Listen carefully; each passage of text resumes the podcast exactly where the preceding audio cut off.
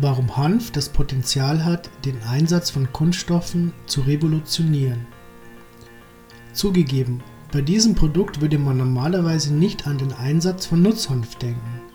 Ein Kunststoffkoffer. Dabei ist es nur eines von vielen Produkten, das die schwedische Firma Trifilon mit Hilfe eines hochtechnologischen Bio-Verbundwerkstoffes herstellt, wobei Handfasern als Verstärkungsmittel dienen. Die vielfältigen und umfangreichen Einsatzmöglichkeiten der entwickelten Technologie verhalfen dem Start-up bei dem vom Nova-Institut veranstalteten 16. European Industrial Hemp Association Awards zum Gewinn der Auszeichnung für die Hanf-Produktinnovation des Jahres 2018. In Zukunft könnten aus Hanffasern Klimaanlagen, Staubsauger, Beleuchtungskörper, Fahrzeuge, Spielzeug, Lappen, Eimer, Kleiderbügel, Strandkörbe und vieles mehr entstehen. Neue Anforderungen an Materialien. Um zu verstehen, warum man Hanf überhaupt für den Einsatz in Kunststoffprodukten in Betracht ziehen sollte, muss man ein Problem vieler Hersteller beachten das bei der Produktion manchmal auftritt. Angenommen, man plant das Design und den Verkauf von Kunststoffkoffern und entscheidet sich dafür, zwei Modelle zu testen. Ein Koffer hat eine dünne Kunststoffhülle.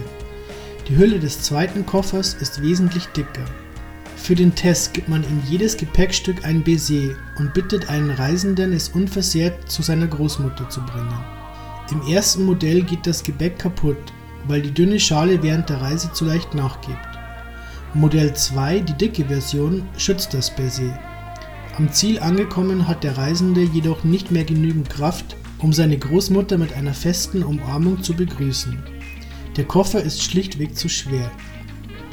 Das ideale Kofferdesign hätte das Gewicht des Dünnschalenmodells und ist so robust wie das Modell mit der dicken Hülle. Wie löst man dieses Problem? Das Problem vereinfacht komplexe Kompromisse, mit denen Materialingenieure bei der Produktentwicklung konfrontiert sind. Es gibt mehrere Gründe, warum der Einsatz von Hanf diese Misere vereinfacht. Zum einen gibt es viele unterschiedliche Arten von Kunststoffen mit vielfältigeren Materialeigenschaften als leicht oder hart. Ein weiterer Grund ist, dass eine sehr wichtige Variable bisher außer Acht gelassen wurde, die Kosten. Durch logisches Denken versteht man allerdings, warum es Sinn macht, die Eigenschaften des Ausgangsmaterials mit Hilfe eines weiteren Inhaltsstoffes zu verändern. Durch die Verstärkung von Kunststoff können die Vorteile des Materials beibehalten werden. Er kann leicht in bestimmte Formen gegossen werden und ist zum Beispiel relativ günstig und langlebig. Der zur Verstärkung hinzugefügte Stoff kann jedoch die Materialeigenschaften eines bestimmten Produkts verändern. In unserem Beispiel mit einer verstärkten dünnen Kunststoffschale wäre der Koffer stabil, aber dennoch leicht. Das bedeutet, Großmutter bekommt das Baiser und eine Umarmung. Die Verstärkung von Materialien ist nichts Neues. Es gibt zwei bekannte Arten von Verstärkungstechnologien, von denen man schon einmal etwas gehört haben könnte. Bei Fiberglas und Kohlefaser werden Glas und Kohlefasern für die Produktion von robusten, aber dennoch leichten Gegenständen mit Polymeren vermischt. Aus Fiberglas entstehen beispielsweise Kanus und kommunale Abfalltonnen. Kohlefasern, die noch stärker und leichter sind, werden in der Luft- und Raumfahrt sowie in der Automobilindustrie eingesetzt oder für teure Kanus verwendet Hersteller geben ihr Bestes, um optimale Möglichkeiten für Mischung und Verwendung von Materialien unter bestimmten Bedingungen zu finden. Welche Eigenschaften sollte ein Produkt haben, damit Kunden es kaufen wollen? Wie hoch dürfen die Produktionskosten sein? Wie einfach lassen sich die Materialien beschaffen? Wie viel darf das Produkt kosten? Wie sollte das Produkt aussehen? Es gibt eine weitere Bedingung, die immer wichtiger wird und Unternehmen wie Trifilon, dessen Geschäft grünere Kunststoffe sind, eine Existenzberechtigung gibt. Diese Bedingung ist Nachhaltigkeit. Welche Auswirkungen haben die Inhaltsstoffe eines Produkts auf den Planeten? Wo kommen sie her? Wie viel Energie wurde in die Herstellung gesteckt? Sind sie bei der Anwendung giftig? Ist die Entsorgung womöglich umweltschädlich? Aus Gründen, die man als Leser dieses Magazins vielleicht schon kennt, gibt es Produktionsbedingungen, Nachhaltigkeit, die Hanf zu einem interessanten Material machen, das es unbedingt zu berücksichtigen gilt. Pflanzen mit Potenzial und Problemen. Im Jahr 2006 versuchten zwei Forscher der Universität Linköping in Schweden eine Frage zu beantworten. Wie gelingt die Herstellung eines robusten und leichten Materials wie Kohlefaser, das aber einfacher hergestellt und recycelt werden kann? Obwohl wir angedeutet haben, dass Kohlefaser außergewöhnliche mechanische Eigenschaften aufweist, ist die Produktion noch sehr energieaufwendig und das Material lässt sich nur schwer wiederverwenden. Die Forscher fanden eine Antwort in Hanffasern, die zu den stärksten Pflanzenmaterialien gehören, die wir kennen. Hanfpflanzen werden hoch und dünn, im Gegensatz zum breiten Wachstum von Bäumen, und sind reich an Bastfasern, die der Länge nach äußerst robust, aber dennoch flexibel sind. Sie sorgen zum Beispiel dafür, dass die dünnen Stängel bei starkem Wind nicht abbrechen. Da Handfasern dünn und dennoch stabil sind, eignen sie sich ideal für die Verstärkung von Polymeren. Wenn man ein paar Handfasern einfach in einen Behälter mit geschmolzenem Kunststoff streuen könnte, dann könnte man denken, dass die Entdeckung der Forscher nicht sonderlich bahnbrechend ist. Natürlich ist es nicht so einfach. Betrachtet man Glas- und Carbonfasern, handelt es sich dabei um künstliche Produkte, bei denen Variablen und Inputs gesteuert werden können. Die Verbindung von Fasern aus einem lebenden Organismus mit Polymeren, um daraus etwas herzustellen, birgt allerdings eine Reihe chemischer und logistischer Herausforderungen. Variablen wie Zeitpunkt und Ort der Ernte, Dauer und Art der Verarbeitung sowie Lagerung beeinflussen die kleinen Fasern aus denen später ein Kunststoffkoffer entstehen soll. Und dennoch sollte jeder Koffer dieselben Eigenschaften haben und gleich aussehen. Bioverbundwerkstoffe kombinieren etwas Biologisches wie Sägemehl mit etwas Künstlichem wie Kunststoffen, die man schmelzen und in Form bringen kann. Die Technologie zur Kombination von Pflanzenstoffen und Kunststoffen gibt es bereits seit Jahrzehnten. Normalerweise werden Pflanzen für die Produktion verwendet weil sich dadurch Produktionskosten senken lassen. Ein Beispiel dafür ist Terrassenmaterial aus Holzkunstverbundwerkstoffen WCPs. In Bezug auf die Eigenschaften muss ein Bodenbelag einfach nur ein bestimmtes Gewicht tragen, damit man darauf stehen bzw. gehen kann. Sägemehl oder Holzfasern würden diese Eigenschaften nicht unbedingt verbessern. Wenn ein Sägewerk viel überschüssiges Sägemehl hat, macht es jedoch Sinn, einen neuen gewinnbringenden Zweck für ihn zu finden, anstatt es einfach zu entsorgen. Die Technologie hinter dem Biokomposit von Trifilon steht für etwas anderes und Neuartiges.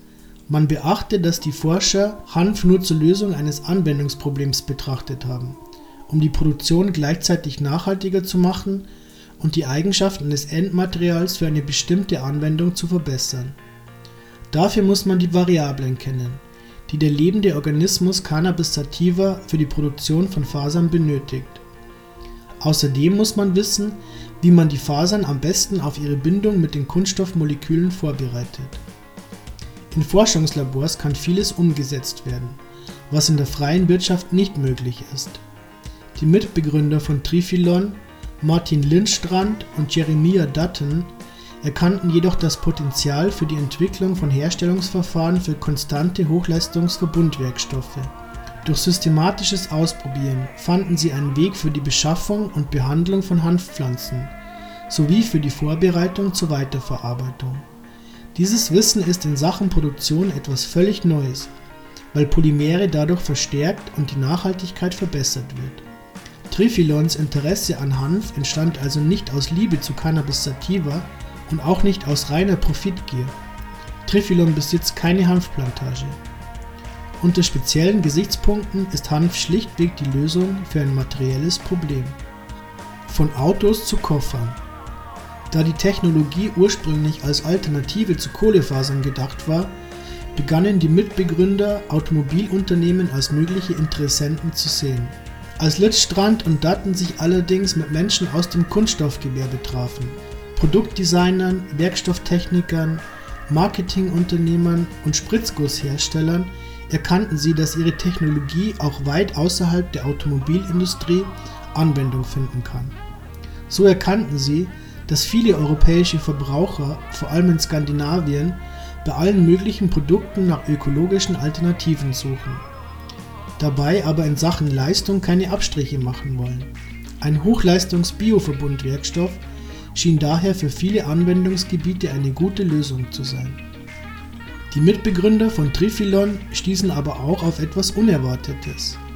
Sie hörten, dass viele Menschen in Unternehmen, die reine Kunststoffe verwenden, umweltfreundlichere Produkte entwickeln wollen.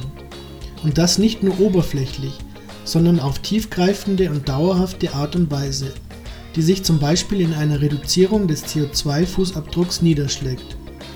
Die Bioverbundwerkstoffe von Trifilon sind nicht nur interessant, weil Kunststoffe dadurch auf umweltfreundlichere Weise verstärkt werden oder Glas- und Kohlefaserkunststoffe ersetzt werden können. Sie sind auch eine Alternative zu reinen Kunststoffen. Die Partner sammelten Investitionsgelder und eröffneten 2018 ein kommerzielles Werk in Nyköping. Der erste Kunde, Epic Travel Gear, produzierte den weltweit ersten Koffer aus Handfaser Biocomposite. Hanf, Kunststoffe und die Zukunft. Den eigentlichen Vorteil haben wir noch gar nicht erwähnt. Heutzutage stehen Kunststoffe im Mittelpunkt der Umweltdebatte. Und es stimmt, dass die Art und Weise, wie wir Kunststoffe herstellen, verwenden und entsorgen, ineffizient, nicht nachhaltig, manchmal giftig und möglicherweise leichtsinnig ist, weil wir nicht wissen, welche Auswirkungen sie auf zukünftige Generationen haben werden. Es handelt sich dabei um eine komplexe und andauernde Debatte, die an anderer Stelle nachgelesen werden kann und sollte. Es gibt aber ein Hauptproblem. Die meisten, nicht alle, Kunststoffe werden durch chemische Prozesse hergestellt die mit der Produktion fossiler Brennstoffe verbunden sind. Computer, Spielzeuge, Shampooflaschen und Toaster haben ihre Produktionswurzeln in der Gewinnung fossiler Brennstoffe. Also fragen sich manche Menschen, warum wir nicht an einer Welt ohne Kunststoffe arbeiten.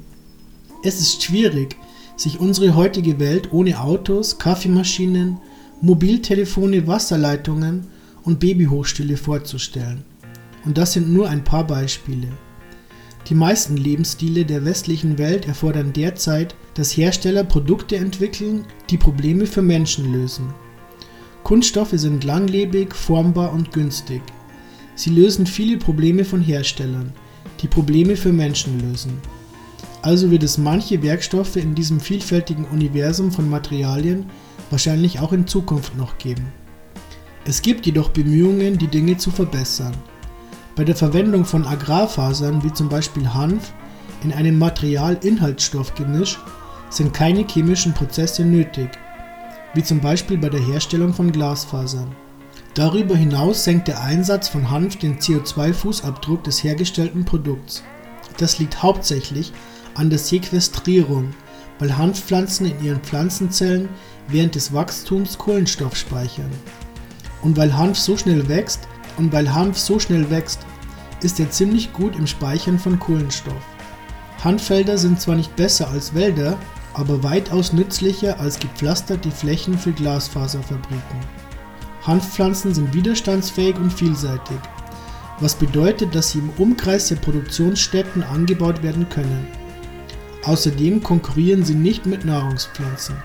Tatsächlich können einige Sorten sowohl Fasern als auch Samen produzieren die für die Produktion von Nahrungsmitteln, Kosmetika und Ölen verwendet werden können.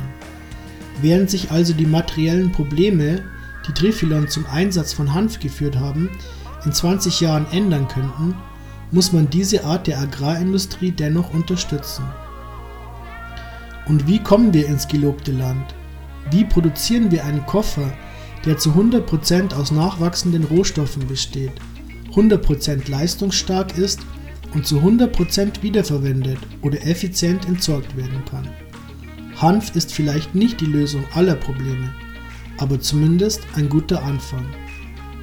Unser Unternehmen hat herausgefunden, wie man mit Fasern arbeitet und das eröffnet neue Wege in Bezug auf die Hanfindustrie und Produktion im Allgemeinen. Wir führen Gespräche mit großen, erstklassigen Marken. Es handelt sich dabei nicht um Hanftechnologie, für einen kleinen Laden an der Ecke. Wir arbeiten an etwas viel Größerem. Martin Lindstrand, Geschäftsführer von Triffilan.